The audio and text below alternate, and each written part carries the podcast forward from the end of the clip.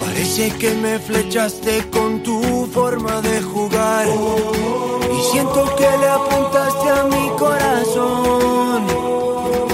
Recuerdo aquellos momentos en los que te vi brillar. Tú siempre estás a la altura de la ocasión. ¿Qué tal familia, amigos? Buenas noches, bienvenidos a Camino al Cielo, el programa especializado en la Liga Smart Bank de Radio Marca, traído a la radio del deporte por la cortesía de Fondo Segunda, como siempre, las madrugadas de los jueves en Sesión Golfa. A partir de las dos y media de la madrugada, como siempre, aquí estamos dando la turra con la liga más emocionante del mundo. Y esta semana, de verdad, que lo digo muchas veces, que sí, que la liga está que arde y todo lo que queráis, pero que aparte de eso, no sé cómo narices vamos a hacer para condensar todo lo que traemos para contaros en apenas, en poco más de una hora de, programa. Es tremendo. Así que por eso mismo no me quiero enrollar. Te doy la bienvenida a Camino al Cielo y te presento ya rápidamente, casi casi sin más dilación, todo lo que tenemos por delante. Evidentemente la noticia de la semana pasa por Lugo, donde como más o menos viene siendo habitual, cada tres meses aproximadamente cae un entrenador. Pues ahí estaremos, ¿no? En el Lugo para, eh, bueno, escuchar, conocer de la mano de nuestros compañeros eh, de allí.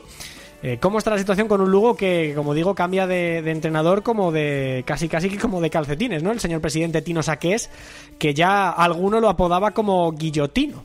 Bueno, bien tirado además, ¿eh? Porque ya te digo que, que sale a, tres entrenadores por temporada en las, en las últimas tres campañas. Igual lo de tener un proyecto y una estabilidad a lo mejor no le vendría mal al Club Deportivo Lugo. En fin, conoceremos eso. Eh, cómo está el equipo, la llegada de Luis César San Pedro tras eh, sustituir a Medinafti, pero no va a ser el único punto donde nos vamos a parar porque, como siempre, tenemos entrevista y estaremos con el MVP de la jornada 27, sí, con Rubén Díez, con Yameli, con el jugador eh, aragonés del Club Deportivo Castellón, el mediapunta que firmó un doblete y una asistencia en el partido contra la Unión Deportiva Las Palmas el fin de semana pasado en Castalia, donde como digo se salió y fue el mejor jugador de, la jornada, ¿eh? junto a otros muchos que hicieron un buen papel, pero sin duda el de Rubén Díez es absolutamente indiscutible como MVP de la jornada número 27. Evidentemente, eh, todo lo que se queda fuera a nivel off topic entra en la taberna de plata, donde se debate absolutamente de todo lo que tenga que ver con la Liga Smartbank.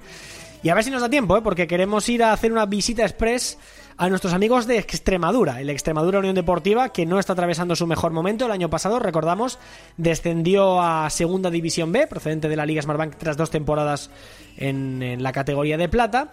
Y ha sido noticia esta semana, primero por el comunicado de los futbolistas de la plantilla, eh, quejándose de los eh, dos meses de nóminas atrasadas que se les deben, y luego la reacción inmediata de Manuel Franganillo con nuestro compañero Rafa Maínez en, los en las páginas del diario Marca, reconociendo y confesando que su intención era liquidar al club en los próximos 10 días, aunque le costase, literalmente dijo esto, 2 millones de euros. En fin.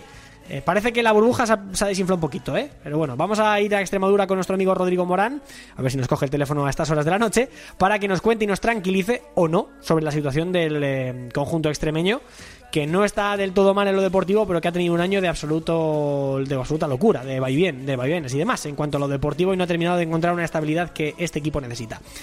Todo lo que no te he contado en esta entradilla, te lo cuento en titulares, no te preocupes, ponte cómodo. Abrimos la puerta del kiosco para conocer lo más destacado de lo que es noticia en la Liga Smartbank y arrancamos en Camino al Cielo como siempre con la supervisión de José Miguel Capel en la producción. Primera sección como siempre, ponemos todo en orden, lo pasamos todo limpio con los titulares de la jornada.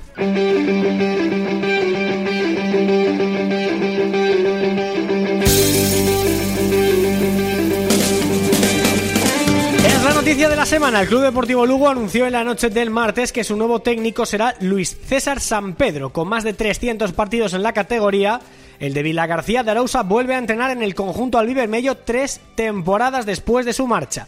En la temporada 2016-2017, el gallego consiguió la mejor clasificación histórica del club en segunda división. Ha sido presentado durante el día de hoy en el Anso Carro, ya ha dirigido su primera sesión con el equipo y firma por lo que resta de temporada y una más.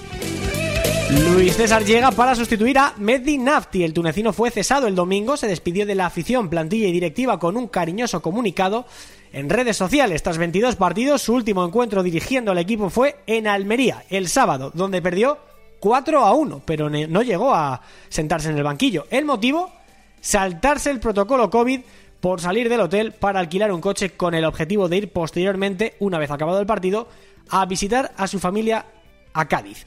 El Club Deportivo Lugo ha dejado claro que este capítulo no tiene nada que ver con la decisión de destituir a Nafti. Malas noticias en el Málaga. Pablo Chavarría sufre una rotura del ligamento cruzado anterior de su rodilla, rodilla, izquierda. Tendrá que pasar por el quirófano y evidentemente se pierde lo que resta de temporada. Va de lesiones y operaciones porque Paul Valentín, jugador del Fuenlabrada, sufrió una doble rotura de mandíbula en el partido que enfrentó a su equipo contra el Girona este pasado fin de semana. La acción se produjo en un choque con su compañero, el portero Javier Bellman, y el pequeño de los hermanos Valentín, Sancho, tuvo que pasar por el quirófano y el regreso a los terrenos de juego dependerá de la evolución de dichas fracturas.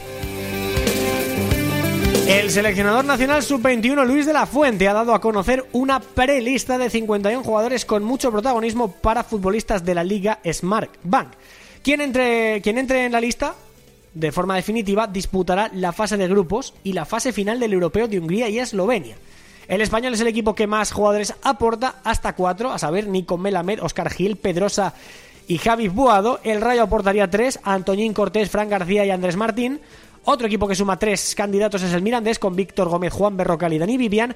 Además están eh, Jorge Cuenca y Manu Morlanes del Almería, Pedro Díaz y Manu García del Sporting, Alex Domínguez de Las Palmas, Rubén eh, Pulido del Fuenlabrada, Alejandro Francés del Real Zaragoza y Enrique Clemente del Logroñés. Hay que recordar que la fase de grupos del torneo se disputará durante el próximo parón de selecciones. Los jugadores que acudan a la lista final de 23 integrantes se perderán dos jornadas, incluso tres, ya que los partidos de selección se juegan del 24 al 31 eh, de marzo, coincidiendo con las jornadas 31 y 32 de la Liga Smartbank. Y por eso digo que podrían ser tres, porque si España logra el pase a la siguiente ronda, se disputarían las eliminatorias del 31 de mayo al 6 de junio, coincidiendo con la jornada 42 de Segunda División y con la ida de un hipotético ascenso en playoff a Primera, a primera División. Lo lees en el diario Marca, noticia de Marcos de Vicente, si el Rayo asciende ejecutará la opción de compra del lateral izquierdo cedido por el Real Madrid, Fran García.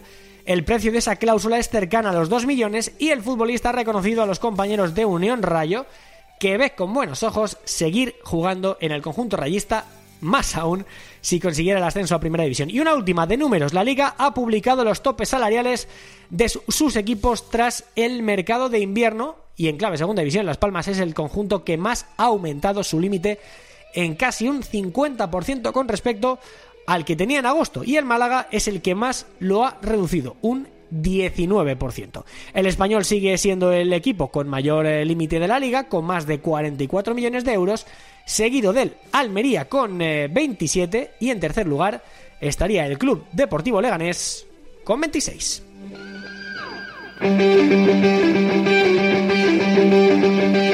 La clasificación de la Liga Smartbank después de 27 jornadas quedaría de esta manera. Líder el Mallorca con 57 puntos, seguido del Español, segundo con 53. Esto sería el ascenso directo. En playoff estaría tercero el Almería con 52 a 1 del segundo clasificado. Con 49 estaría el Leganés a 4 del Español. Con 47 el Sporting un poquito más lejos a 6 del ascenso directo y muy descolgado el rayo del ascenso directo, pero dentro todavía de puestos de playoff con 42 puntos a 11 del español, cerraría la zona de privilegio. Tras ese empate contra la Ponferradina, la Ponfe se quedaría séptima con 41 unidades a 1 del playoff. Le sigue el Mirandés, que tras la victoria contra el eh, Málaga el lunes pasado, tiene 40 puntos. Noveno el Girona con 38. Décimo sube el Tenerife con 36 hasta la décima posición. Décimo primero llega el Real Oviedo con 35 con un triple empate con Fuenlabrada y Las Palmas. Aparece con 34 el Málaga, décimo cuarto. Décimo quinto es el Club Deportivo Lugo con 33. Décimo sexto aparece el Logroñés con 30 a 3 puntos del descenso.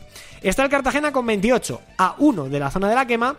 Con 27 estaría el Real Zaragoza fuera del azufre, pero ya con mismo puntaje que el Sabadell, que sería el primer equipo en ocupar zona roja de descenso a Segunda B. Vigésimo es el Alcorcón con 26 unidades. 21, perdón, vigésimo primero estaría el Castellón con 25 y colista cerraría el Albacete también con 25 puntos. Contados los titulares, repasada la tabla clasificatoria, arrancamos, vamos al punto neurálgico de la noticia de la jornada esta semana en la Liga Smartbank. Primera parada, nos vamos a Lugo.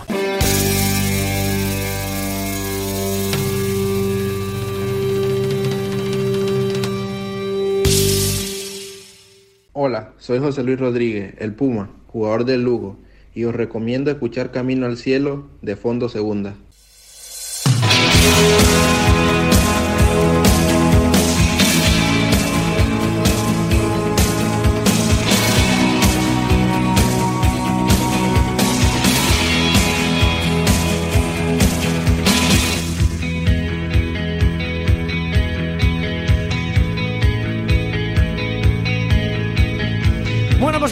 Titulares. Lo hemos eh, dicho alto, claro y meridiano. Luis César San Pedro vuelve a la que fue su casa y con el equipo con el que restableció eh, el récord de puntos que ostentaba Quique Setién con el Club Deportivo Lugo. Esto no es cualquier, esto no es cualquier cosa, ¿eh? En fin, a ver qué tal las primeras horas y los primeros eh, minutos, primeros instantes de Luis César en su segunda etapa con el Club Deportivo Lugo. Para contarnos todo esto, como siempre, nuestro compañero en eh, Radio Marca Coruña, pero bueno, no es Radio Marca Galicia, porque está en todas partes al final. Óscar Martínez, hola Óscar, ¿qué tal? Muy buenas. ¿Qué tal compañeros? Muy buenas. Pues sí, prácticamente me muevo por toda Galicia, ¿no? Y siempre digo, Coruña, Coruña, bueno, sí, ejerzo mi trabajo más en A Coruña, pero Santiago, Lugo son al final dos lugares, no estoy casi tanto como, como A Coruña. Desde luego que sí, incluso a veces hasta Ponferrada, ¿eh?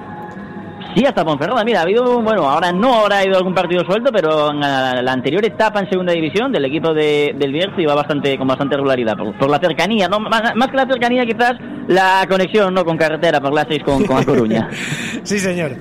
Bueno, Oscar, ¿qué tal las primeras horas de Luis César como entrenador del Club Deportivo Lugo?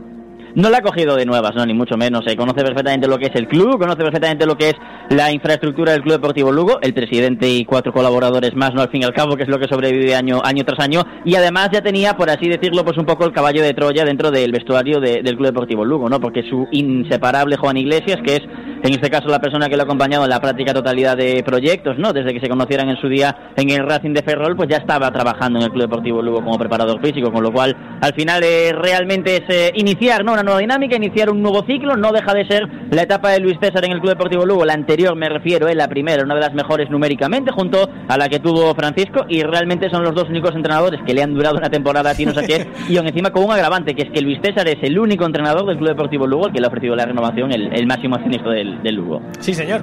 Que digo yo que a ver si aguanta el año que queda y el que viene, ¿no? Que es el que le ha, digamos, el que le ha puesto encima de la mesa, ¿no? El que en forma de contrato, lo que queda esta temporada y una más. A ver si la paciencia de Tino Saquet le da. Exactamente, le ha firmado la, lo que resta de temporada 2021 y, y una temporada más, eh, con lo cual eh, parece un contrato de, de estabilidad. Pero estabilidad y Club Deportivo Lugo no son precisamente dos palabras que vayan de la mano. ¿Qué destacas de la rueda de prensa de hoy de Tino Saqués y de, y de Luis César en su presentación?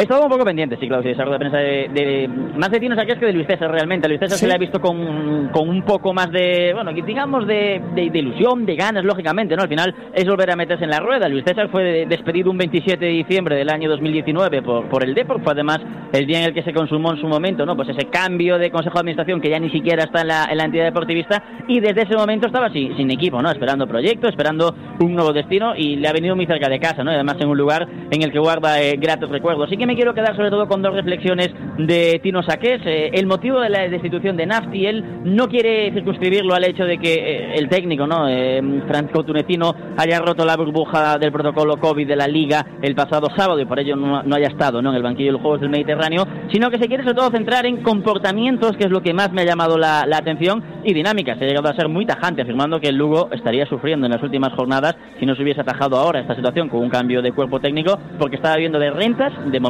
pasados. Bueno, pues ahí queda. Eh, vamos a ver qué tal le va al bueno de Luis César San Pedro. Oscar Martínez, muchas gracias por tu aportación. Un abrazo enorme. Un abrazo.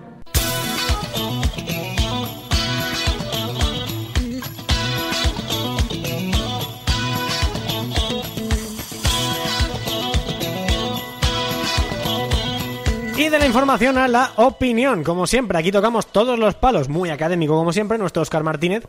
Eh, de la información, como digo, a la opinión, y quién mejor que nuestros compañeros de Lugoslavia, más concretamente Denis Iglesias, al que ya conocéis. Hola Denis, ¿qué tal? Muy buenas, ¿cómo estás? ¿Qué tal? Muy buenas, Jaime. Pues nada, una nueva llamada de teléfono. Nuestra relación se va a convertir, la verdad es que en frecuente, porque en fin, los cambios de entrenador, esa cosa que pasa en Lugo, un fenómeno natural que volvemos a repetir. Escúchame una cosa, lo que ha unido Tino Saques con su martillo pilón, que no lo separe nadie, ¿eh? Es increíble, yo lo comentaba, eh, así un poco entre mis amigos. Ojalá saques para mover las listas de contratación, porque es que es una auténtica, una auténtica locura, ¿no? Yo pensé, de verdad, creía que este año iba a ser un poco más tranquilo. E incluso viendo la clasificación como está ahora, pensé que el Club Deportivo Lugo iba a vivir, bueno, pues un año de transición después de estas dos endemoniadas temporadas de las que veníamos. Pero no, la verdad es que Constantino Saqué se empeña en que cada temporada sea lo suficientemente emocionante como para que encima, viviéndolo desde la distancia, pues nos tiremos de los pelos. O sea, en vez de hacer declaración del IVA trimestral, ¿no? Como los autónomos, Tino Saqués hace declaraciones sí. de entrenador, ¿no? Cada tres meses uno. La verdad es que es increíble. Y lo curioso del asunto es que Luis César, no, nuevo entrenador, va y firma pues por lo que resta de la temporada y la siguiente. Es decir, es una es casi como un fenómeno eh, psicológico, ¿no? Acá, sabes que cada que, que los que, vamos que estos entrenadores tienen una periodicidad y una temporalidad enorme y aún así firmas un año más lo que queda de este. Yo de verdad es que hay cosas que me están superando por completo, como la reestructuración de la la enésima reestructuración de la dirección deportiva, eh, cargos sin definir y lo peor de todo y lo que vamos a mí lo que más me ha molestado quizás de la comparecencia de Saqués es que la forma de trabajar de Nafti no estaba en consonancia con el tono o el estilo o no sé qué palabra se ha inventado para definir el club, cuando el club, por desgracia, eh, no tiene ni estilo ni forma de, actuar de tal y como, como evidencian los hechos. Y de verdad, todos los que veis un poco desde fuera la situación del Club Deportivo Lugo, nosotros tenemos mucha paciencia, nosotros, nosotros hemos resistido muchos años de vaivenes, pero es que llega un momento en el que son tantas y tantas piedras en el camino que a uno ya ni le duele.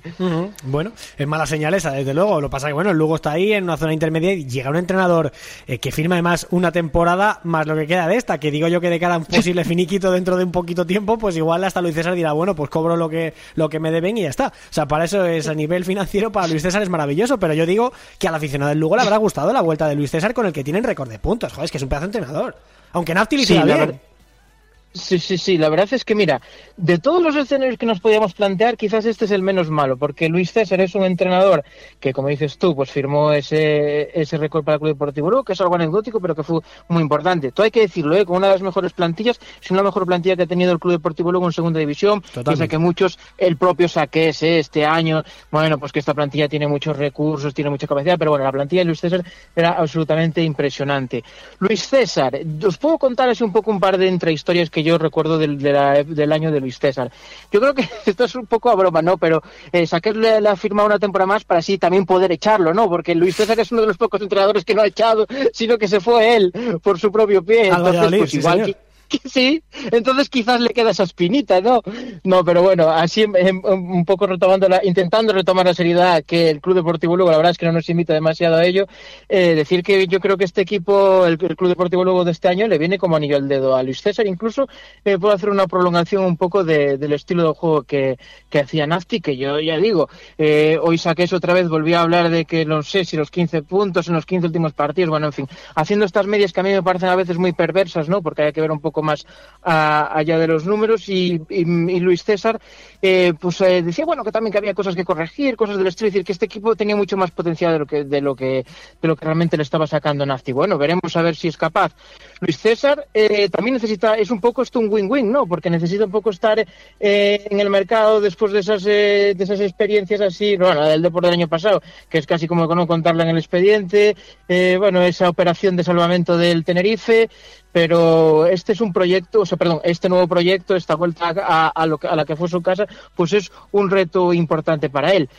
Hay una serie de peculiaridades cuando se fue Luis César que mm, esto no es Vox Populi, pero bueno, de que existían ciertas reticencias entre determinados pesos pesados del vestuario El Vivermello y, y él, ¿no? Que fue también un poco uno de los motivos por los que inició su marcha. No lo sabemos, veremos, porque va a ser importantísimo la paz social entre los Pitas, Seoane y, y, el, y el nuevo, ¿no? O, o el re bienvenido Luis César. Sí que es verdad que ya te hago la última, Denis, en ese aspecto, si tuvo problemas en su momento, y claro, Pita, Seoane, no sé si ya estaba Manu Barreiro en aquel entonces, bueno, pues ya son jugadores que ya le conocen y que, y que por ahí no sé si habrá alguna relación desgastada. Hombre, espero que no. Yo creo que no y que, que son lo suficientemente profesionales eh, todos ellos como para dejar las cosas a un lado. Pero una reflexión final y con otro nombre sobre la mesa. Si os acordáis, el año pasado uno de los jugadores que tuvo Luis César a su disposición fue Gerard Valentín, al que prácticamente no le dio bola, ¿no? Y este año pues es uno de los puntales de, de, de este Club Deportivo Lugo. Y referido a lo de Pita y Seoane, pues Pita y Seoane se encuentran en su último año de contrato.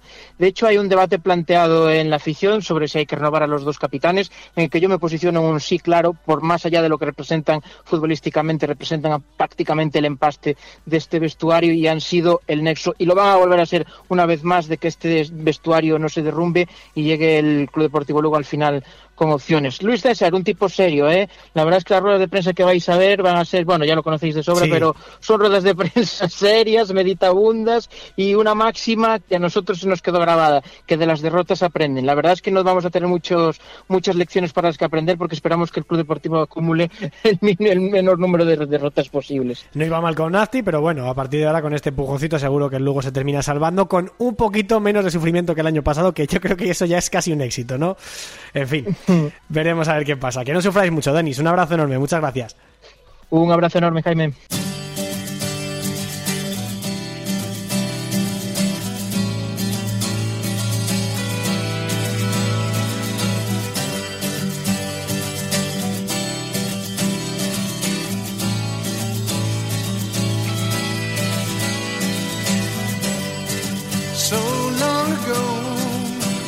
Creo que el protagonista de esta semana es absolutamente inmejorable. ¿eh? Eh, no todas las semanas se puede tener a un MVP de la jornada y al futbolista más destacado del fin de con, con, una actuación individual y colectiva de su equipo absolutamente envidiable. ¿Y qué falta les hacía? Claro que sí.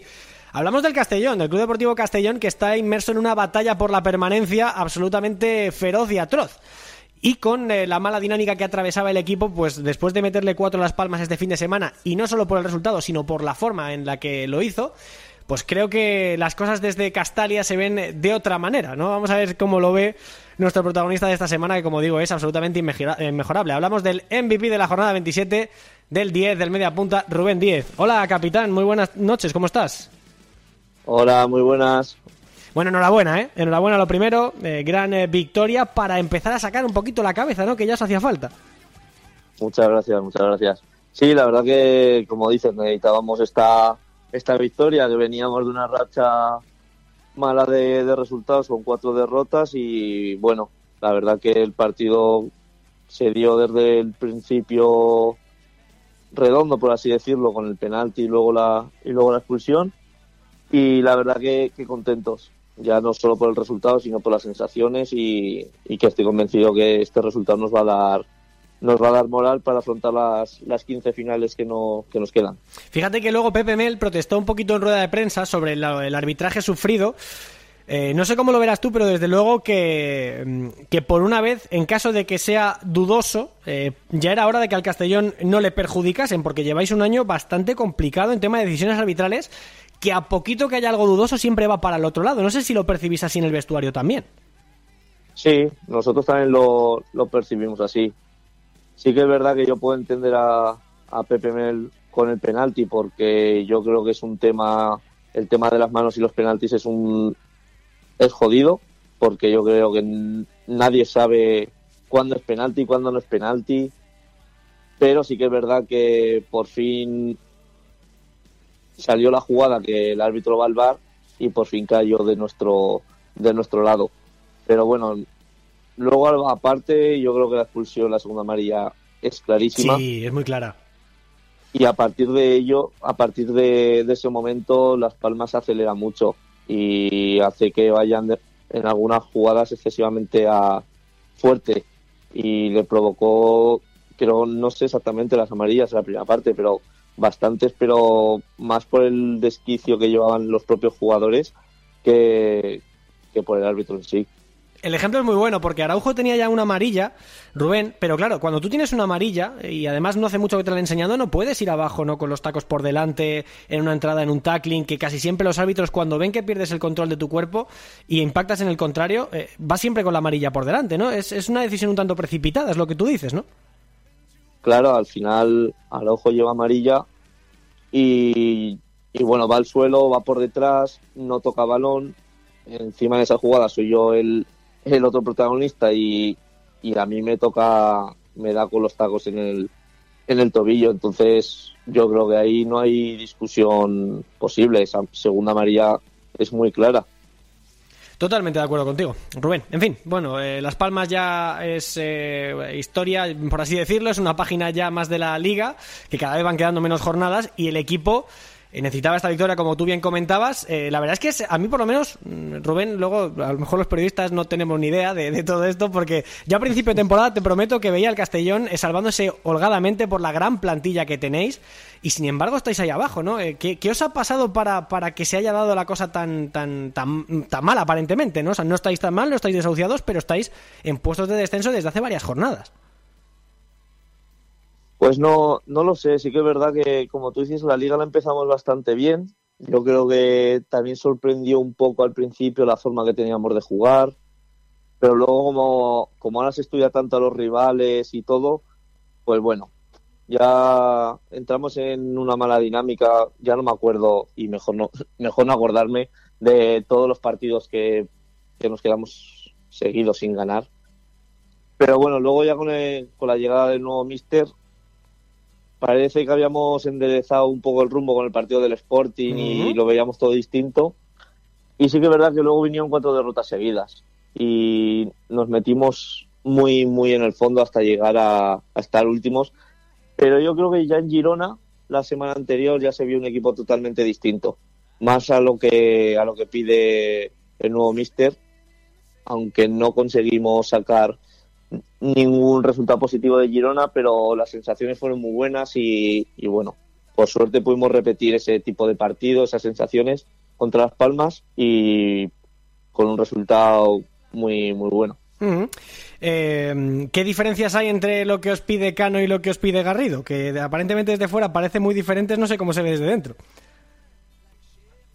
Lo que el gran cambio es la, la intensidad con la que con la que se entrena en el día a día, porque el trabajo que, estamos realizando día a día es, es inmenso, aunque eso solo lo vemos los implicados, desde fuera eso no se ve. Y eso es lo que nos traslada eh, a los domingos, al partido. La intensidad con la que estamos presionando, ahora a las disputas de balón vamos mucho más fuertes que podíamos ir antes, Sí que es verdad que igual ahora estamos intentando un juego un poco más directo, pero también se está viendo que ahora en los dos últimos partidos estamos intentando combinar un poco el juego directo con el juego en corto. Sin embargo, al principio sí que es verdad que era todo juego en corto y cometimos muchos errores en salidas de balón que nos penalizaban muchísimo.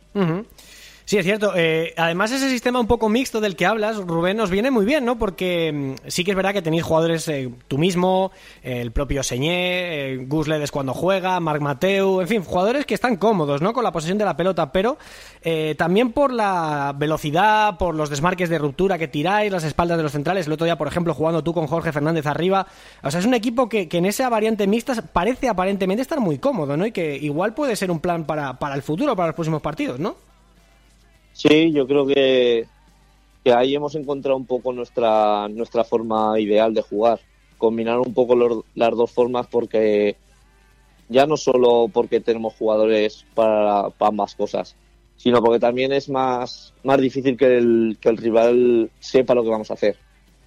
Por ejemplo, al principio de temporada, como solo jugábamos en corto, llegó un momento que los, rivales nos venían a apretar arriba todos. ¿Y qué pasa? Pues que al final no tienes otro recurso. Ahora tenemos más recursos y creo que en eso Garrido lo está sacando, lo está sacando bien. Eh, está sacando lo que nosotros los jugadores tenemos dentro y que igual hasta ahora no lo habíamos no lo habíamos sacado.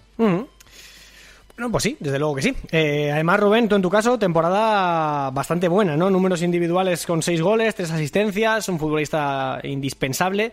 Eh, te has adaptado bastante bien a la categoría, ¿no? Para venir de segunda B con lo dura que es, estás en segunda que, que, te sales, vaya. Sí, la verdad que, estoy contento a nivel, a nivel individual. Ni, ni en los mejores sueños me podía yo pensar que que en la jornada 27, mi debut en segunda división, pudiese llevar, como tú dices, seis goles y tres asistencias y habiendo jugado parte de, la temporada de medio centro más posicional. Entonces, en ese sentido, sí que a nivel personal, ya te digo, muy contento. Y bueno, pero si eso no se refrenda con, con el objetivo grupal del club, que es la salvación, al final quedará un poco me olvido. La lástima, eh, lo hablábamos además antes en a micro cerrado, Rubén, lo de la afición. Eh, es una afición entregada, fiel, ardiente, eh, que llenaba los campos en tercera y en segunda división B. Que, mm, que han agotado los abonos esta temporada a pesar de no de, saber que no iban a acudir al fútbol lo más probable y aún así lo han hecho no es una afición tremendamente fiel no sé muy bien cómo es el trato con ellos ahora que no pueden ir al estadio y que a lo mejor te los encuentras por la calle algo te dirán no qué, qué- qué os dicen Nada, la verdad que la afición aquí yo no lo, no había visto nunca. El año pasado en segunda B ya se llenó el campo en muchos, en muchos partidos, como tú dices, a sabiendas de que de primeras no iba a haber afición en los campos durante toda la liga, aún así aquí la gente se hizo, se hizo socia. Vamos, que si no me equivoco hay lista de espera para otros años. Y para nosotros es muy importante porque es una afición que aprieta mucho, tanto las buenas como las malas, pero sí que es verdad que, que nosotros, y es una opinión personal, si hubiese afición en los campos, nosotros creo que hubiésemos sacado más puntos en casa de los que, de los que hemos conseguido. Pero bueno, eso tampoco nos tiene que servir excusa porque el resto de equipos Sí, igual, ¿no? pensarán lo mismo en, en sus campos. Entonces, bueno, diferente, sí que es verdad que, que bueno, por las calles ahora pues por la situación en la que estamos tampoco tampoco mucho pero sí que suelen parar a los jugadores y, y sobre todo mandarnos mensajes de ánimo Ujú.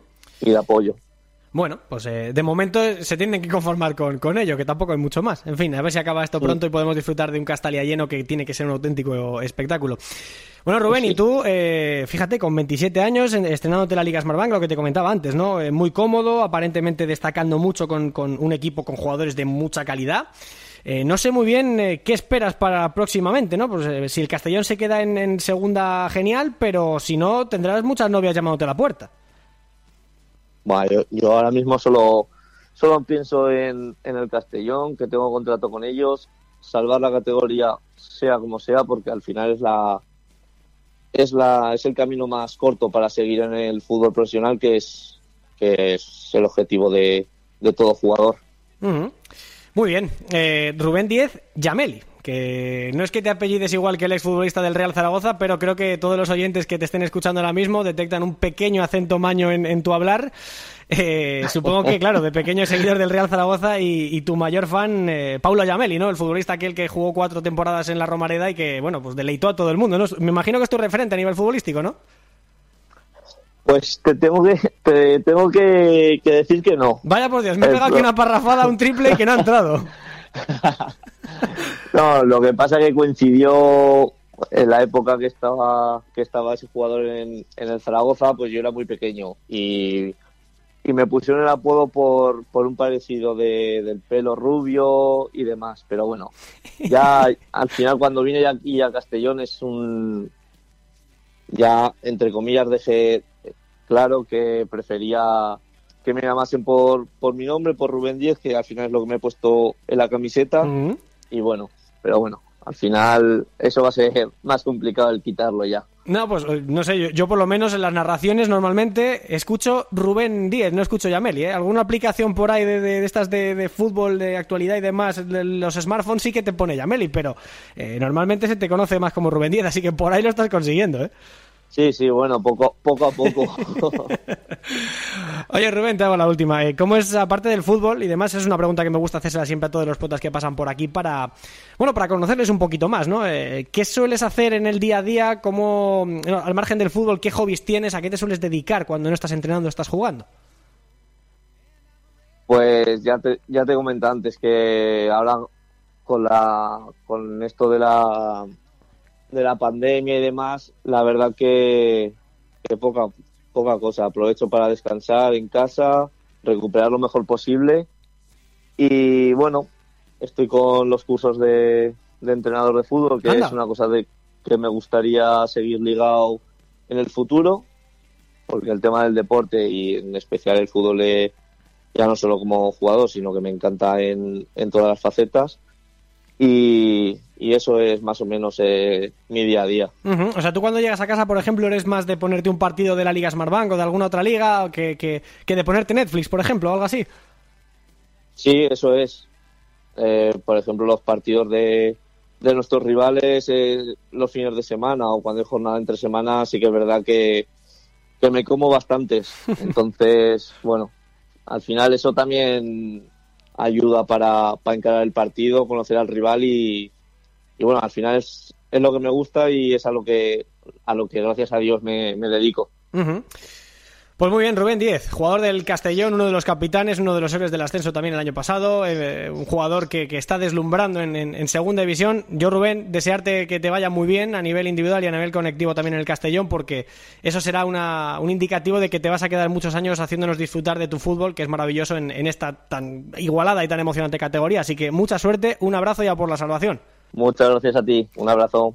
Rubén Díez, futbolista del Castellón, el 10, el mediapunta del equipo de Castalia, que cree y está convencido de que el equipo va a salvarse. Y ya os digo yo que me ha regateado con la respuesta, pero eh, me da a mí que este chico va a durar bastante poquito en, en España, porque algún equipo con dinero va a venir a llevárselo seguro, porque tiene 27 años y tiene una calidad que se le cae de los bolsillos. De Rubén Díez, un auténtico crack, el MVP de la jornada 27, a la Taberna de Plata con auténticos MVPs del periodismo deportivo y del análisis deportivo. Vámonos, Taberna de Plata.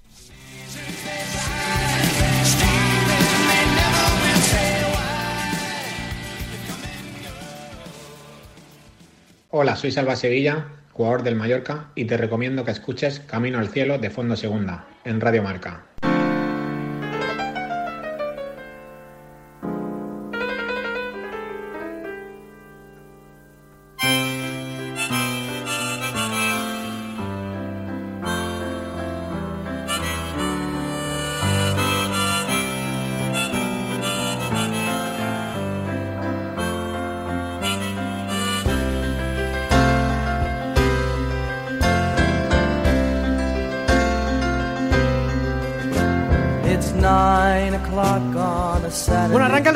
Paz, o eso, eso digo, ¿eh? luego aquí la gente se enciende en esta taberna de plata en la que se habla de segunda división y la paz dura lo que dura. Pero bueno, vamos a intentarlo, seguramente ya sea un ratito en el que uno se puede relajar un poquito más y hablar distendidamente de una categoría que está absolutamente apasionante. Ya una vez que hemos entrevistado a Rubén Díez, eh, que hemos hablado del Club Deportivo Lugo, eh, vamos a ver qué es lo que deja la jornada a nivel general. Hoy con el team Rompetechos. ¿Y quién era Rompetechos? Bueno, pues Rompetechos era un personaje de Francisco Ibáñez que veía menos mm, que un Galápago en Lejía. Entonces, eh, hoy, casualmente, los cuatro integrantes de esta tertulia tenemos la mala fortuna, o la buena, eh, según se mire, de, porque también nos hace apuestos, algunos lo de llevar gafas, lo de no vertes en un burro y tener que usar correcciones a nivel oculares. Y el último fichaje en el Team Topo es Pedro Nieto que esta semana pues, le han tenido que poner gafas, claro. Si es que se traga cada truño en cada en Movistar, con el fútbol francés, con el fútbol ucraniano y estas cosas, pues claro, al final, pues la vista le ha fallado. Hola Pedro, buenas noches, ¿cómo estás? Jaime, buenas noches. ¿Qué Es- tal? escúchame, esto es- buena, buena- buena- buena entrada, ¿eh? Le has dado a esto, ¿eh? Esto es una señal divina para que la poca vista que te queda ya la dediques para la Liga Smartbank y te dejes del Maccabi, del Shakhtar y estas películas. Te voy a decir una cosa. Hace años, te- bueno, tengo un amigo que hace años que íbamos a ver mucho fútbol, sobre todo juvenil, eh, y, a veces le preguntaba por partidos, ¿no? Y dice, y, cuando, y según el partido que veía, me decía, la respuesta era, mm, em, me duele la vista. Pues bueno, ya empiezo a averiguar y a saber lo que es eso. Loren Castro, otro que también lleva tiempo formando parte del Team Topo. Radio Sporting, hola amigo, ¿cómo estás? Buenas noches. Saludos, eh, Jaime. Muy buenas, muy buenas noches a todos. Eh, no sé muy bien. Oye, tienes que subir una foto, Pedro. Tienes que subir una foto también con las gafas para que podamos comparar, ¿eh? A ver quién lleva las lupas más chulas, porque esto no puede ser, ¿eh? Venga, el viernes, el, el viernes que me hacen entrega de, de ellas, eh, lo subiré. Bueno, bien, bien, bien, bien. Menci- menciona- mencionando a, a los aquí presentes. Perfecto, queda, queda firmado, queda firmado. Oye, Loren, qué golazo de yuca, ¿eh? Pichichi de los Balcanes una semana más. Sí, sí, y te voy a decir una curiosidad, ¿eh? Lo he visto sin gafas porque en ese momento se me habían caído. No me lo puedo y creer. aún así, te lo, te lo juro, y aún así pude cantar el gol de Yuca porque, ¿sabes qué? Que sabía que iba dentro, sin gafas. Sí, sí, no, le pega un. No sé si le pega un punterón o qué, pero, pero, pero va abajo, es imposible pararlo, ¿eh? Qué golazo de Yuca, sí, señor. Bueno, pues Pichichi de los Balcanes mediante. Hay otro que la semana pasada amenazó con dormirse con la camiseta de la Atalanta. Yo no sé si por aquello de, de Josep Ilicic, ¿no? No sé muy bien, le voy a preguntar, no sé si es que le faltan pijamas o qué. Pero claro, para Pichichi de los Balcanes solo hay uno, Eduardo, aunque lo intentes no puede ser. Otro integrante del Team Topo. Hola, Eduardo, buenas noches, ¿cómo estás? ¿Qué pasa, Jaime? Muy buenas, compañeros. ¿Que la colecta para el pijama cómo va? Bueno, a mí de momento no, no me ha llegado nada, sin novedades en el frente, ¿no? Que suele decir. Ajá, bien, bien, bien. Oye, yo llevo usando los últimos 15 años el mismo pijama que me compré en los campos de Sport del Sardinero, que tiene ya unas pelotillas como hamsters, el pijama. Me lo compré hace, hace eso, 14, 15 años en el Sardinero, el pijama del Racing, y ahí, ahí está, lo sigo usando. ¿eh? O sea que si quieres, yo, vamos. Pues, a- pues, hay que pasar el contacto, ¿eh? Que rule ese contacto de marca. Madre mía. En fin. Vamos a ponernos serios, por lo menos vamos a intentarlo, ¿eh? que ha empezado la tertulia, bueno, cuesta abajo, sí, y sin freno, sin duda, sin duda alguna. A ver, chicos, quien quiera empezar, que, levante la mano, que meta cuchara y que me diga lo más destacado según su criterio en este fin de semana pasado. Ya estamos casi en la previa de un fin de semana apasionante de fútbol, la número 28, pero la jornada 27 ha dejado muchas cositas. ¿Qué os deja a vosotros? Por ejemplo, Loren. Bueno, pues eh, a mí me deja eh, un resultado que ya lo comenté eh, en varios sitios, es un resultado que a mí particularmente me llamó muchísimo la atención, me alegra ver goles en la Liga de Smartbank, pero ha sido un resultado que, no sé, por lo que sea, me, me ha llamado la atención y es el, el 4-0 del Castellón a Las Palmas, ¿no? Eh, no sé si es por mi simpatía por Pepe Mel, por mi simpatía por el equipo de Gran Canaria, pero es una decepción tremenda que me llevo en lo personal, ¿eh? Independientemente de, lo, de otros resultados eh, de esta jornada que luego seguramente los compañeros hablarán, pero a mí me llamó muchísimo la atención la, la derrota de, de la Unión Deportiva Las Palmas, la trayectoria, diría más, de la Unión Deportiva Las Palmas y la trayectoria de Pepe Mel. Hay banquillos más calientes en segunda división, has hablado de ellos, y, y ojo porque, porque esta trayectoria de la Unión Deportiva Las Palmas en esta temporada 2020-2021, por lo que se pretendía para la misma, pues no está cuajando y ese 4-0 ha hecho mucho daño. Me parece una gran, un gran tema de conversación, ¿eh? la Unión Deportiva Las Palmas, que está un tanto irregular. Para ti, Eduard, ¿con qué te quedas? Bueno, pues si quieres que nos vayamos por, por lo bueno, sin duda el, el Cartagena, ¿eh? capaz de, de doblegar al, al, al Leganés de, de Garitano además jugando un, un partido más que, más que notable, ¿eh? más allá de, de lo más o menos vistoso, pero un Leganés que, que apenas inquietó ¿no? la, a la defensa del, del FC. Eh, un FC efectivo, ¿no? Lo estamos viendo en, en las últimas semanas, que, que, sigue mejorando poco a poco. Rubén Castro falla una vez el penalti a la primera parte, pero dos ya eh, imposible que, que, perdone. Por tanto, eh, mi, mi, notable alto, digamos, esta, de esta semana va sin duda para, para el Cartagena. Pedro, sin entrar en chascarrillos, ¿cómo lo ves tú?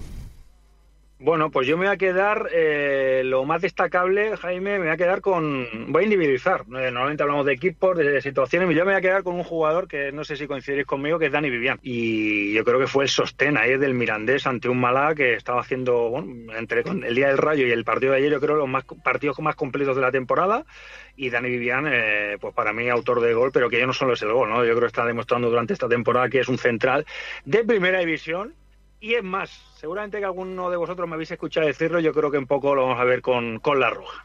Eso es lo más destacado para mí. Sí, señor, esa pareja de centrales Berrocal Viviana. Además, tiene mucho mérito lo que ocurrió el lunes porque jo, te, tenía que jugar Carlos Julio recién recuperado de una lesión de lateral izquierdo. Lateral izquierdo. Condicionado por una amarilla mmm, relativamente temprana, al minuto cuarenta y poquitos. Y luego con Víctor Gómez en el lateral eh, derecho. La verdad es que estuvo, estuvo bien el Mirandés a nivel defensivo. Si queréis, empezamos en, en, que hace bastante tiempo que no hablamos del Mirandés, y lo analizamos un poquito más en profundidad, si os parece. A mí, por ejemplo, empiezo soltando el bombazo. Me pareció que el Mirandés hizo un partido defensivamente bastante bueno, pero arriba, incluso con Cristo, el equipo estuvo absolutamente inoperante. No sé qué os parece. Bueno, pues si os parece, empiezo yo por eh, conocimiento del técnico de Andúba, ¿no? Por eh, José Alberto. Eh, no es una crítica a José Alberto, ¿eh? pero para que lo entendáis, la sensación que a mí me da es eh, que muchas veces, en muchos partidos, eh, independientemente del resultado que finalmente obtenga el, el, Mirandés, los equipos de José Alberto se suelen ahogar un poquito en el centro, es decir, se, pueden, se suelen hundir los dos medios centros, se pueden, se suelen solapar demasiado con los eh, centrales, pues me estoy refiriendo pues a, no sé, a Meseguer, a, a Muñoz quizás, ¿no? Eh, que se meten un poquito atrás y eso hace que el equipo eh, se parta eh, en dos líneas más una. Eh, en vez de ser tres líneas más definidas, ¿no? Y yo creo que eso al Mirandés le viene bien en momentos determinados porque puede jugar eh, también a, pases largos, que también le gustan a, José Alberto, buscando las bandas, o en este caso a, Cristo, pero en otras ocasiones con un Málaga, como bien decía Pedro, muy metido en el partido y tapando muy bien los espacios, pues yo creo que fue todo lo contrario, ¿no? A pesar de ello, pues bueno, es victoria de, mérito de, José Alberto, pero, pero bueno, eh, suele suceder, ¿eh? Le ha sucedido ya en esta temporada y es eh, casi tradicional, podríamos decir, en, los equipos de José Alberto. Pues sí, desde luego, desde luego que sí. Eh, lo ha deslizado antes Pedro, lo de Iván Martín es una baja tremendamente importante para el Mirandés, ¿eh? Muy importante, Jaime. Eh, fíjate, yo analizando los equipos, Mirandés es un equipo que roba muy arriba, el equipo que más roba en campo contrario de la categoría, el equipo que más roba también en general, en líneas generales, que son creo que son 80 robos por partido, según las estadísticas que me llegan. Pero luego es verdad que eh, defensivamente es un equipo que funciona bien, pese a las ocasiones que tuvo el Málaga, que no supo aprovechar, yo creo que el equipo eh, contuvo bastante bien la, situación. Pero es que al, al Mirandés, si también se se le reconoce por algo, es porque también es el equipo que más regatea en campo contrario y más regatea en líneas generales, por lo cual la figura de Iván Martín para mí es fundamental. Al, al, Mirandés ayer le faltó esa figura. A mí no me gusta hablar de los jugadores que no hay, porque al final tienes que jugar con lo que tienes, pero sin duda Iván Martín es un jugador destacado porque al, Mirandés ayer, eh, compañero, le faltó jugar mucho en campo contrario, quedársela en momentos puntuales, esa acción individual. Fíjate cómo eh, Pablo Martínez caía eh, constantemente una banda a otra, por, por, banda derecha Girka, por banda izquierda, en este caso Joara, no, apenas entraron en ataque. El, Mirandés también es un equipo que le gusta sorprender con los laterales. Fíjate, Víctor Gómez, que volvió a titularidad, no tuvo capacidad, y por la izquierda es normal. Claro, Julio, que es lateral derecho, cuando el lateral izquierdo no le puedo pedir más, ¿no? Pero yo vuelvo a decir un equipo que ayer le faltó tener más balón en campo contrario. Tenéis acciones individuales con las que nos regala sobre todo Iván Martín en, en, las, jornadas que llevamos ya de liga. A ti, Eduard, fíjate el Mirandés, ¿eh? Se mete ahí con, con 40 eh, puntitos, muy cerquita del playoff. ¿A ti qué te deja el partido? Porque hay veces que eh, hay equipos grandes, Eduard, que, que, juegan eh, a lo mejor un poquito peor y sacan los partidos adelante y cuando juegan bien también, ¿no? Lo sacan adelante. Entonces, esa inercia de equipo ganador es fundamental para por lo menos meterse en la pelea por cosas grandes. Sí, sí, sin duda. Y además lo que, lo que acaba de comentar Pedro, ¿no? La baja de, Iván Martín es sin duda el, jugador capaz de, de, marcarse esas diferencias, ¿no? Aunque suele jugar eh, que parta desde, desde la banda, siempre es ese jugador, ¿no? Que si luego ves sus mapas de, calor, siempre ves que aparece por, por todos los frentes. Decíamos de, digo, del Málaga en un momento, es decir, me parece uno de los equipos eh, más temible cuando está en, a, pleno rendimiento, ¿no? Como vimos en, en el partido este de, de este lunes, pero a su vez muy, pero que muy vulnerable cuando su versión de juegos baja y, baja bastante, como he visto en, algunos partidos, ¿no? A partir de aquí yo creo que, el Mirandés se tiene que dar sin duda con, con, el resultado, ¿no? Y que van a volver esas, esas piezas importantes y que al final consiguió sacar un partido con, con, muchos hándicaps y que viendo el partido en el cómputo global yo creo que el Málaga como mínimo mereció empatar por no decir ganar pero que al final los tres puntos se quedan en casa lo importante para, para el Mirandés que sigue de cerca esa pelea por, por la sexta plaza fíjate de balón parado eh, creo que lleva seis goles ya esta temporada el conjunto Mirandilla eh. otro equipo también que saca mucho rédito a esto es la Ponferradina que yo siempre lo tengo así un poco como el conjunto más destacable en este tema y, lleva uno más eh. o sea que eh, no se habla tanto del laboratorio de José Alberto pero ojito, eh, que a balón parado sacó tres puntos con ese gol el lunes de, de Dani Vivian, de además con bueno con cierta fortuna, pero que, hay que meterlo también. Y si, si, no me equivoco, Jaime, la mayoría son de las últimas jornadas, ¿eh? Muchos goles a balón parado en las últimas jornadas. Creo que ha mejorado mucho sí, el Mirandés en, o desde el inicio de la segunda vuelta, sobre todo, en el, en el balón parado a favor. Sí, es verdad, sí, sí, señor. Eh, no había caído yo en ese detalle, pero es verdad. Eh, enfrente estaba el Málaga el lunes pasado, un Málaga que la verdad es que si mm, si alguien se imagina, alguien del Málaga se imagina cómo va a discurrir el partido, cómo va a acabar y las consecuencias a nivel de peaje que van a tener, hablo de la lesión de Pablo Chavarría, o alguno hubiera pensado mejor no comparecer. Pablo Chavarría, lo hemos contado a los titulares, un futbolista que se pierde lo que queda de temporada y probablemente el inicio de la siguiente por esa rotura del ligamento cruzado en la rodilla, que es una baja terrible. ¿Cómo puede afectar esto al Málaga, chicos? ¿Cómo creéis que le puede venir de mal al Málaga perder a Pablo Chavarría por todos esos intangibles ¿no? que, genera él arriba en punta en solitario? Pues una baja muy importante, lo ha dicho Jaime. Fíjate que pensé que no era tan grave, ¿eh? yo creo que verdad, recordemos ¿eh? el choque con Dani Vivian, aquella jugada, eh, los dos ponen el cuerpo, y yo creo que eh, el cansancio al que se le exige totalmente a Chavarría, porque él es un jugador que, que, le da unas salidas al equipo, ¿no? Y la importancia de la lesión va a ser tremenda, ¿no? Porque el equipo es un equipo que le gusta llegar a segunda línea con este nuevo sistema que está usando Pellicer. Recordemos a, a Jozaber y a Luis Muñoz por delante, en este caso de Escasi, hasta que Ramón Enrique se recupere el equipo le gusta venir atrás y luego sorprender en contra, ¿no? Y ahí muchas veces la ciudad de Pablo Chavarría, de espalda a portería, cayendo una banda a otra, es, es fundamental. Bueno, pues a ver que, quién, quién ocupa su rol. No sé yo si Orlando Sá le va a poder dar el mismo rendimiento, obvio que no, Bueno, lo que no.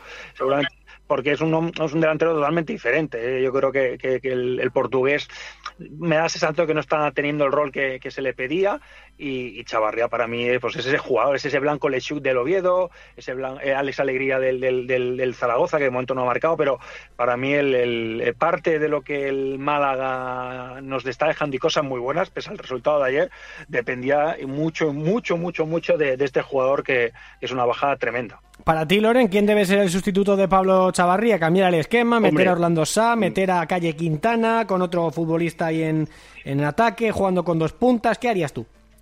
Hombre, eh, yo traerme a, a Haaland, ¿no? Hombre, ya, que está de moda. Lo digo por lo que por lo que comentaba Pedro, ¿no? Por la importancia por la importancia que tiene eh, en el terreno de juego, porque no es que te falte un jugador con unas características importantísimas como Pablo Charrería, sino que tu sistema de juego tiene muchísimo peso eh, este jugador, ¿no? Con lo cual yo no sé si Pellicer eh, se pueda plantear un, cambio de, juego, no sé si, si puede apostar por, por Sa, si puede apostar bueno, es que no sé, eh, la verdad que tiene opciones, eh, eh, pero son opciones muy diferentes, ¿no? Con lo cual yo creo que incluso estaríamos hablando de, de un posible cambio de sistema para favorecer esa ausencia, porque mm, a mi modo de ver y a mi modo de entender el Málaga de esta temporada, en el banquillo no hay Pablo Chavarrías, por eso me traía a Haaland, que al menos, pues bueno, eh, seguro, seguro que goles iba a meter, ¿no? Pero es muy importante la, la- la referencia ofensiva de- del Málaga con Pablo Chavarría arriba y ahora tiene un problema. No, fíjate, pues nada, pues oye, rápidamente, rápidamente, Jaime, yo Sí. le hago una pregunta aquí a los, a los contertulios. ¿eh? Eh, ¿Te imaginas que le quitamos a Jurjevic al Sporting? es que iba a decir lo mismo. iba a decir lo mismo. Mira, pues ya está, arreglado. No, hombre, sí, eh, Yuca al Málaga y jalan al Sporting y todos contentos, ¿no? ya está, el traspaso. A lo, a lo loco, ¿eh? En plan NBA. ¿Tú cómo lo ves, Eduard? De- No, pues, no, yo, yo, yo rápidamente, Jaime, Sí. ¿eh? y le dejo ahora a Eduard. ¿eh? Yo, yo comentaba lo de lo de Jurjevic porque yo creo que es eh, seguramente el ejemplo a seguir. Es verdad que Jurjevic está en un plan goleador tremendo, que no hace falta decirlo, pero yo creo que sería eh, lo equivalente, ¿no? Sí, señor. ¿Cómo lo ves tú, Eduard? Eh, co- co- ¿Confiamos en la rubia? ¿Confiamos en Sa? ¿En, en- Jairo como falso delantero? ¿Qué hacemos? ¿Qué hacemos con el Málaga? Hombre, yo por confiar confío en el Málaga, no en nombres porque, porque he visto lo visto, no creo que haya un, un nombre que sea capaz de, sustituir en su totalidad a, a Pablo Chavarría, pero confío en el Málaga porque ya hemos visto que es un equipo que, que le pongas el hándicap, que le pongas la dificultad extrema y, es un equipo que, que no sé, uno sé muy bien muchas veces cómo, lo hace, pero consigue salir adelante, ¿no? Y además si tienes a un técnico como Copellicer que sabe manejarse y que ya lo ha demostrado muy bien en este, en este tipo de situaciones, pues yo la verdad es que, hay que mantener ese, ese voto de confianza. Yo creo que, bueno, eh, no sé si pasará a jugar con dos puntas, yo creo que si juega con dos puntas, eh, imagino que, que deberán ser eh, Orlando Sa y, y Calle Quintana, pero no sé si le va a interesar a Pellicer perder ese, ese centro del campo que, que está armando ¿no? poco a poco también. Yo creo que, que tanto Yanis como, como Joaquín Muñoz deberán dar un paso adelante y que tengan la, la plena confianza de, de Pellicer, ¿no? porque lo hemos- los hemos visto últimamente algún partido que no eran titulares. Y, y al fin y al cabo yo creo que va a ser poner un poco de, de cada uno de, de su parte para, para suplir a un jugador que, bueno, sin duda era la referencia de este equipo como era Pablo Chavarría. Sí, señor. La verdad que le mandamos un abrazo enorme a Pablo Chavarría, que además es un tío encantador. Eh, a ver si se recupera pronto eh, de esa lesión, la verdad que, que faena. Además, eh, como decía antes Pedro, en una jugada absolutamente absurda. En fin, para cerrar, chicos, que además hoy es un poquito más corta la tertulia porque tenemos tantas cosas que, claro, hay que acotar de algún lado. Ha sacado antes, Loren, el tema de Pepe Mel y la Unión Deportiva Las Palmas. Son cuatro derrotas de cinco partidos, solo una victoria bastante convincente contra el Cartagena, pero ojo, es que se ha llevado una goleada de Castalia, se lleva un 3-1 de Almería, pierde contra el Sabadell el, el Mirandés, precisamente, que, que, en casa está también eh, un poquito irregular, pues consigue ganarle también. O sea, lo de Las Palmas al final, ¿qué es? Más carne que pescado, o sea, ya está mirando más para abajo que para arriba, ¿no? Se puede meter en un lío Las Palmas a este paso. Puede pasar, Jaime, puede pasar, pero yo creo que es un equipo que, que, ha demostrado, o a mí al menos me da esa sensación de que tiene ese, ese pequeño colchón, que no lo veamos quizá en cuanto a puntos, pero sí en cuanto a, a jugadores, en cuanto a plantilla. Sorprende que, que, de estas cinco últimas jornadas, o como has dicho, eh, quizá la mejor noticia sea que, que GC, eh, como dirían en, en la escuela, progresa adecuadamente, ¿no? Sí, pero todavía no marca diferencias. Si, encima, bueno, ahora vamos a ver si Araujo, ¿no? Sancionado y demás, a ver si, si empieza sí, a tener bueno, más... Pero bueno, teniendo en cuenta las expectativas que, que poníamos la mayoría, ¿no? Sobre, sobre ese fichaje eh, bomba, incógnita, como, como queramos llamarle, yo creo que, que bueno, dentro de, de la mala situación de, del equipo, para mí es de lo poco salvable, ¿no? De estas últimas semanas, sin duda. ¿Cómo lo ves, Loren? Bueno, ya, ya te lo comentaba antes, a mí personalmente, porque es un equipo con el que tengo mucha afinidad, pues me da mucha pena porque me encanta la interpretación del fútbol de, de Pepe Mel, pero esto es muy largo, ¿eh? todavía queda mucho. Ahora bien, como en las eh, primeras subidas y ya se está empezando a, a, notar esos puertos de montaña y sobre todo cuando quede la recta final de las 10, 12 últimas jornadas, como no estés en el pelotón que va a apretar a la cabeza, olvídate porque te entrará, te entrará una pájara y caerás hacia atrás, ¿eh? Y bueno, Eduardo destaca esa buena noticia de GC, pero yo creo que es un jugador diésel y estamos eh, para gasolina super. No creo que le llegue a coger el ritmo a la competición hasta abril, a lo mejor, y fíjate lo que te puedes estar jugando en abril, a lo mejor nada. Así que ánimo, ánimo a los aficionados de la Unión Deportiva Las Palmas, ánimo al cuerpo técnico y a los jugadores y a ver cómo salen de este bache, pero mmm, ya lo dije antes, pita mal. Bueno, partido complicadito, el de este, el de este fin de contra, contra, el Rayo Vallecano, que casualmente comentas tú, Pedro, también, ¿no? En, en Movistar. Así es, así es. Esta semana carrusel de nuevo, buenos partidos. No, marcador, marcador. No, carrusel no, marcador, Pedro. Marcador, en Radio Marca. Bueno, bueno, que carrusel de partido en general, marcador. Vamos, vamos a rectificar, va. Ya sé por dónde iba, pero bueno, lo he hecho, con, con, con, lo he hecho sin mala intención. ¿eh? Lo sé, lo sé. Lo sé, estoy, es, es completamente de broma, ya lo sabes. No, bueno, buenos partidos, sí. Bueno, respecto a Las Palmas rápidamente, yo creo que el, el, problema de Las Palmas, yo creo que es un problema más allá de lo deportivo. ¿eh? Lo viene demostrando temporada tras temporada. Pepe May yo creo que tiene que trabajar en unas condiciones que si él supiera o, nos, o pudiera eh, explicarnos, seguramente le daríamos la razón. Pero bueno, al final la, la tarea del entrenador, un equipo eh, mezclado de jóvenes. No sé si la figura de Gese en, en, este momento es la mejor. Obviamente es un gran jugador, nadie, no, nadie lo, va, lo va a discutir, no, no va a discutir, pero obviamente se tiene que reivindicar y Las Palmas ahora mismo creo que no le ayuda a GSE en su reivindicación como futbolista. Parece que son 10 goles en contra en los últimos 5 partidos, si no recuerdo mal. Un equipo que, bueno, que se ha quedado sin opciones otra vez y que, que, que bueno, un equipo sin alma, me da la sensación, la Unión Deportiva de Las Palmas. Bueno, en fin, eh, equipo sin alma, ¿eh? Juego calificativo muy duro, ¿eh? Para un equipo además que, que, yo creo que sí que estaba en plena reconstrucción, pero que se le podía pedir un poquito más. Pero bueno, ¿sabéis a quién no se le puede pedir más? A vosotros, que habéis estado, como siempre, absolutamente inconmensurables. Amigos, cuidaos mucho, ¿eh? Pedro Nieto, un abrazo enorme y, oye, disfruta de tus recién estrenadas gafas. Bueno, el viernes te lo cuento. Un abrazo, buenas noches a todos. Esa fotito en redes sociales para el. Di que sí. Loren, que de noche todos los gatos son pardos, ¿eh? Pero para nosotros que no vemos siempre. Un placer, eh, como siempre. Yo las llevo puestas hasta durmiendo. Sí, señor. Eduard París, no sé si las llevarás eh, para dormir también, pero te recomiendo que cambies de pijama, eh, por lo menos de camiseta, que no te, no, no te ha ido muy bien. Vaya gafada, vaya gafada. Bueno, queda la vuelta, veremos qué pasa. Un saludo, Jaime. Un saludo, hasta luego, chicos.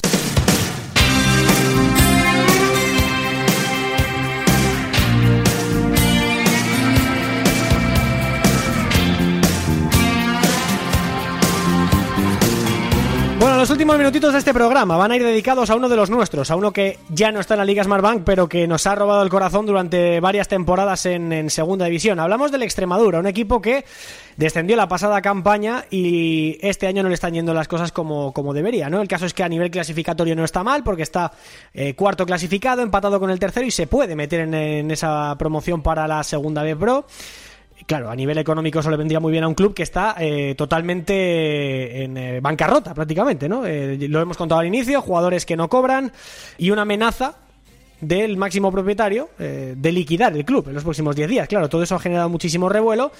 Y la gente se ha asustado. Entonces vamos a ver cómo está la situación, a ver qué pasa con el Extremadura, si de- desaparece o no, que sería una noticia horrorosa. Rodrigo Morán, Radio Golex, hola compañero, muy buenas. Hola Jaime, ¿qué tal? ¿Cómo estáis? Bueno, Muy buenas. preocupados, ¿eh? Bastante preocupados con esto. No sé si nos puedes tranquilizar o no, ¿eh? Pero es una noticia terrible. Sí, sí, sí. Bueno, ya a día de hoy podemos, podemos tranquilizar un poco primero a la afición del Extremadura y luego a la afición del fútbol, que por cierto, tengo que decir eh, que han llegado, sobre todo ahora a través de redes sociales, muchísimos mensajes de muchísimos equipos, de muchísimas aficiones eh, que han dado a entrever el cariño que ha despertado el Extremadura en, en los últimos años tras su paso por la por la Liga Smartbank. Así que yo, bueno, un poco en representación de la, de la afición también, eh, bueno, muchísimas gracias a la gente que se ha acordado de, del Extremadura.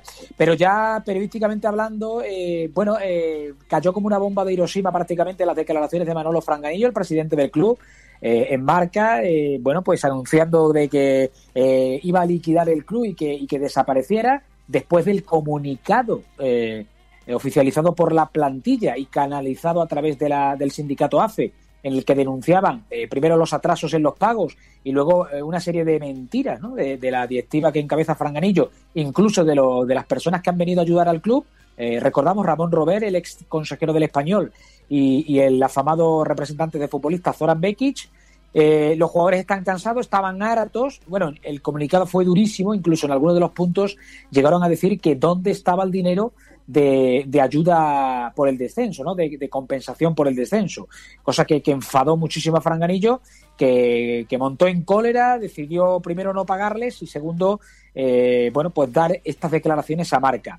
Declaraciones muy en calientes que el que no conozca a Franganillo, Jaime, pues claro, pensará que este hombre va en serio y va a liquidar el club. Pero bueno, los que le conocemos muy de cerca eh, y el entorno más inmediato del Extremadura saben que Manolo Franganillo es una persona, bueno, eh, emocionalmente a veces inestable, que se, se altera muchísimo, eh, Sí. es un hombre muy visceral y, y es capaz de decirte una cosa un día, pero realmente pensar la, la contraria, ¿no? Y, y, bueno, cuando ya dijo esto en marca, muchos que le conocemos ya pensábamos que era una de esas de esa salida de tono, ¿no? Que, que- que estamos acostumbrados a, a verle Sí. y, que, y que se va a calmar de inmediato.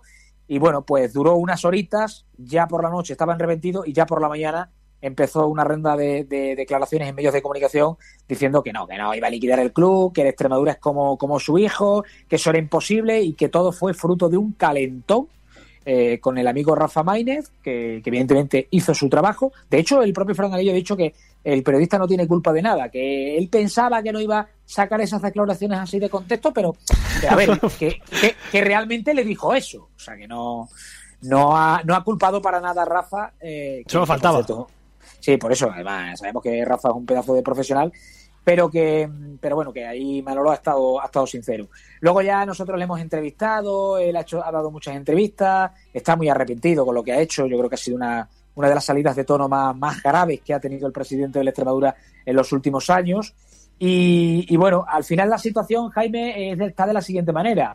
El club adeuda dos mensualidades a los futbolistas y a los trabajadores.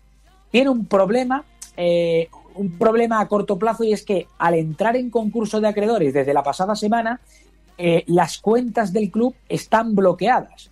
Al club le tiene que llegar mucho dinero por entrar, dinero de compensación de liga, dinero de UEFA, dinero de la Federación Española, le tiene que llegar un pago todavía que le queda pendiente de una sentencia de Enrique Gallego, le tiene que llegar un pago pendiente de Lomotey, que traspasó a la Amiens de la segunda división de Francia, eh, le tiene que llegar eh, varios pagos pendientes de jugadores de cantera eh, y, con todo ese dinero eh, va a poder ir liquidando lo que sea deuda. El problema es que el concurso de acreedores y el administrador concursal no deja ese desbloqueo de cuentas y claro, no puedes pagar porque no puedes pagar en B y no puedes pagar de otra manera. El presidente quería pagar con un préstamo a través de una empresa, pero le ha dicho al administrador concursal que eso no puede ser y en el caso de que pueda ser, va a ser el último que pueda eh, cobrar ese préstamo de aquí a unos cuantos de años.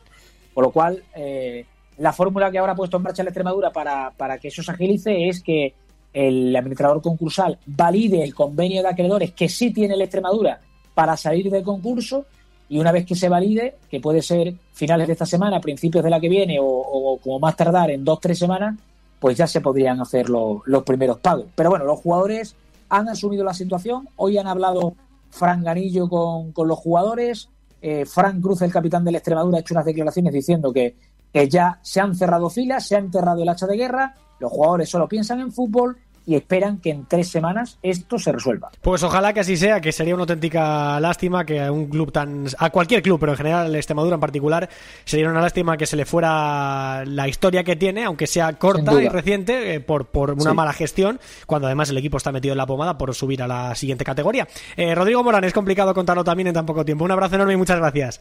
Un abrazo a tus oyentes. Adiós, Jaime. Vamos recogiendo menudo el fin de semana y para casa.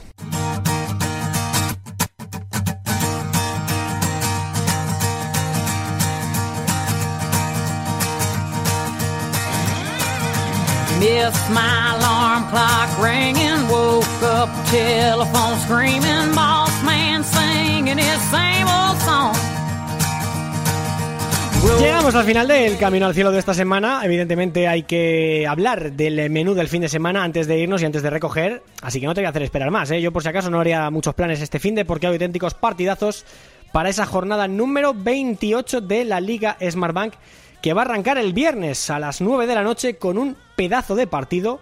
Estadio RCD Stadium en Gol Televisión en abierto. Español Real Oviedo, lo dicho, 9 de la noche, partidazo en Cornella. Y si esto te parece poco, tienes el sábado cuatro partidos empezando por el de las 4 de la tarde, la Romareda Real Zaragoza Tenerife, partido que se podrá ver a través de hashtag Vamos.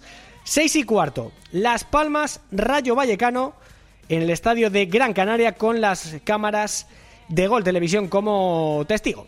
A, las, a la misma hora, 6 y cuarto, Leganés Castellón, el eh, equipo de Rubén Díez que viaja a Madrid para enfrentarse al equipo de Garitano que ya ha cosechado su primera derrota de la mano del Club Deportivo Leganés. 8 y media, duelo por la salvación, casi una final.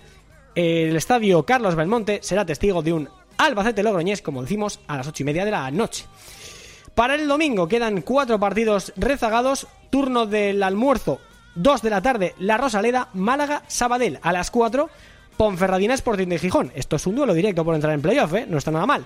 6 y cuarto, el líder recibe en Mox al Cartagena. Y a las 9 de la noche cierra el turno dominical el Girona Almería. Partido también por entrar en playoff para el Girona y para el Almería conservar esa tercera plaza e intentar saltar la segunda. Para el lunes quedan Alcorcón Mirandés, 7 de la tarde, 9 de la noche, luego fue labrada con el debut de Luis César San Pedro con el conjunto albivermello. Y todos estos partidos te los vamos a contar en marcador en Radio Marca con Edu García, Javi Amaro, Pablo Parra, Juan Andújar Oliver, David Fernández, todo el equipazo de la radio del deporte que hace posible que suene el fútbol y todo el eh, deporte nacional e internacional en las ondas hercianas de este país. Si nos has escuchado a través de las aplicaciones o a través de la radio analógica en directo, te lo agradecemos. Si lo has hecho a través del podcast o a través de cualquiera de las redifusiones que hacemos en Radio Golex o Radio Sporting, te lo agradecemos igual. Tanto es así que te esperamos la semana que viene aquí en Camino al Cielo para hablar de la liga más emocionante del mundo. Próximo jueves, dos y media de la madrugada. Aquí estaremos dando la turra con la Liga Smartbank. Gracias a todos, un abrazo y buen fin de semana. Chao, chao.